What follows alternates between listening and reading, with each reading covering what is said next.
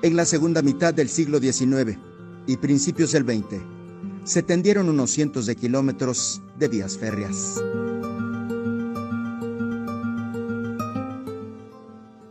Era la visión de empresarios, banqueros, promotores de inversión y de visionarios que pusieron en juego sus intereses e hicieron valer sus relaciones con las jerarquías del poder político y económico.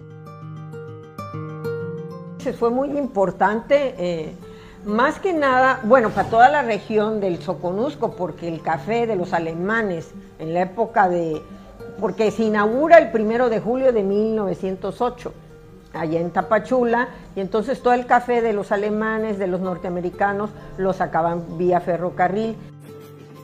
Fue el llamado ferrocarril panamericano, que hacía realidad la promesa de riquezas generadas por la producción agrícola demandada en el extranjero, según lo documenta también la obra literaria Por los rieles de Chiapas del autor Valente Molina Pérez. El tren panamericano tuvo décadas gloriosas y su mayor auge lo alcanzó en la época del llamado Oro Verde.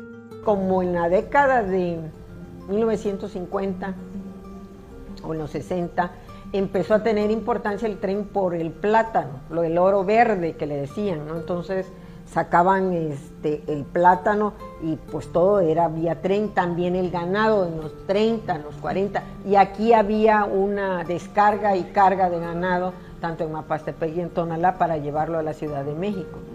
Con la zafra del oro verde, del plátano, 10 trenes diarios salían. El auge del ferrocarril se puede calificar la alta producción de, banano verde. Luego vino este, el maíz eh, eh, de Tapachula, todos los llanos, desde Tapachula al Suchiate, las grandes este, extensiones de maíz, luego eh, el algodón, alta producción de algodón, hombre, pues es una cosa que eh, el algodón, las grandes pacas de algodón salían de Tapachula y luego después fue la soya la soya, tremenda producción. En la época de auge del tren tenía servicio de pullman, servicio de comedor, este, claro, venías parando en las estaciones como Mojarras, que La Polca, que Tres Picos, que este, La Esmeralda, pero pues venías en parte conociendo y luego te ofrecían eh, de lo que uno se recuerda, la comida, la gastronomía, que el huevo duro, que el chile relleno, este, mojarra frita y la parada clásica era en mojarras, ¿no? Em, las famosas bayunqueras que venían del istmo con totopo y comida y se llevaban cosas. Entonces, hasta ahí el, tren del amor que le llaman, ¿no? Este, que se supone que eh, agarraban una salida para irse, digamos, a Mapa y regresaban en la noche y ahí se conocían o se trataban para citarse los, los novios. Bueno, pudiéramos, pudiéramos decir eh, de la zafra del, del, oro verde, que empezó en el 43, porque de ahí de, de eh, yo viví en Mapastepé muchos años, en la sección, porque de ahí salía un trenecito a Tapachula, ida y vuelta. Por años trabajar en Ferrocarriles Nacionales de México era sinónimo de estatus, era certeza laboral y buena vida.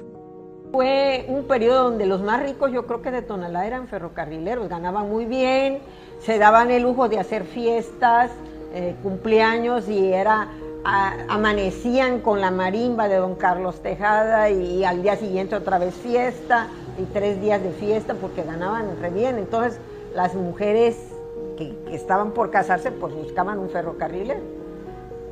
Por eso a veces hay la idea de, como dicen, el tonalteco es la mezcla de juche con ferrocarrilero, pero es porque muchos ferrocarrileros venían de, de Oaxaca, del Istmo. Ser ferrocarrilero de aquella época. ¿Qué era? Pues sí, era un orgullo. ¿Con quién te vas a casar, hijita? Con fulanas. Ah, no, pues ganan buen dinero. Una vaca te valió un peso. Había gentes que vendían sus ganaditos para soportar los gastos, porque no era fácil este, eh, soportar eh, las vacantes, eh, estar aguantando allí noche y día en, los talleres de fuerza motriz o, en, las vacantes que había por donde, por donde quiera, pues alguien se enfermaba. Lo que pasa es que para, para, en ferrocarriles pues era el lugar más como, como antes que como antes aquí que todos trabajaban en la corona que era lo que estaba más, más facilón pues. Trabajábamos 26 días porque descansábamos cuatro días. Trabajábamos los domingos pero después descansábamos cuatro según los domingos que traía el mes. Sí. Eh, los más derecheritos pues los que ya teníamos más este porque eso era de, llegar de día, de noche, de todo. Le llamábamos a la, vamos a ver la lisa, a ver si había chamba, pues.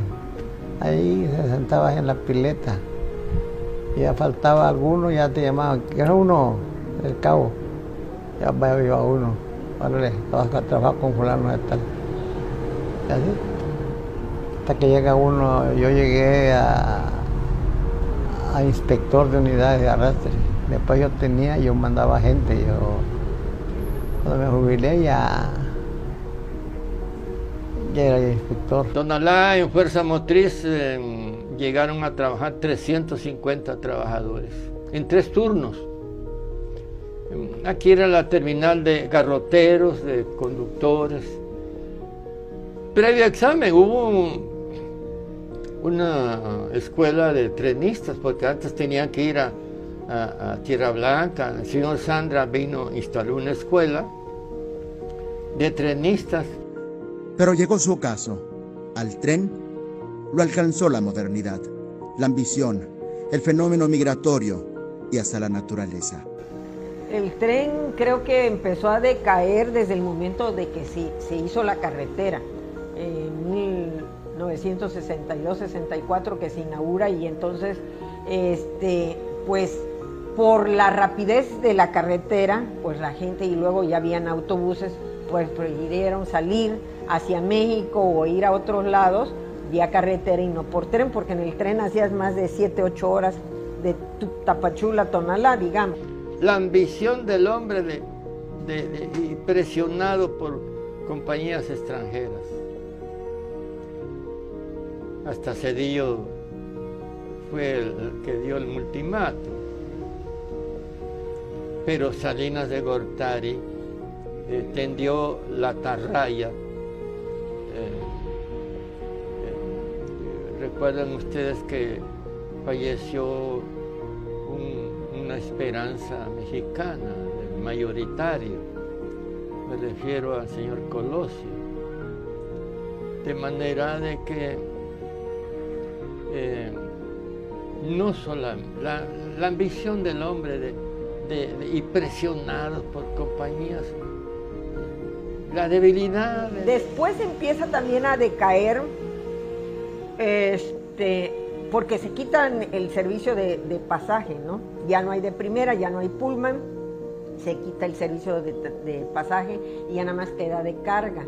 Y entonces estos de carga viene el problema por la década de finales del siglo XX, principios del XXI y en el 2000, cuando viene lo que le llaman la bestia, que vienen todos los migrantes arriba, que fuera, pues tú pasabas en la noche ahí donde está el paso del tren aquí en Francisco y Madero y veías arriba encaramados a todos los migrantes que a veces se caían, se resbalaban, eh, los accidentes donde perdían una pierna, en fin. Este, pues creo que eso hizo que mm, decayó bastante. Y, el movimiento prácticamente fue con el desastre que le que empezaron a el que jubilaban allá por el, cuando antecito de, de Salinas de Gortari empezó, jubilaron a uno, ya no, ya no, ya no lo, te jubilaban a ti, ya no, ya no, ya no ponían al trabajador. Lo que remató con el tren, bueno, en 1999 se supone que el tren, el gobierno federal, este, lo vende a Chiapas Mayap. Después Chiapas Mayap lo maneja un tiempo. Ah, fue cuando se trataron de liquidar las líneas ferrocarrileras con Cedillo. Entonces lo venden con Chiapas Mayap. Pero viene el Stan, el huracán del Staff en octubre del 2005 y ahí acabó, porque se caen puentes, se destrozan varias este, vías del tren.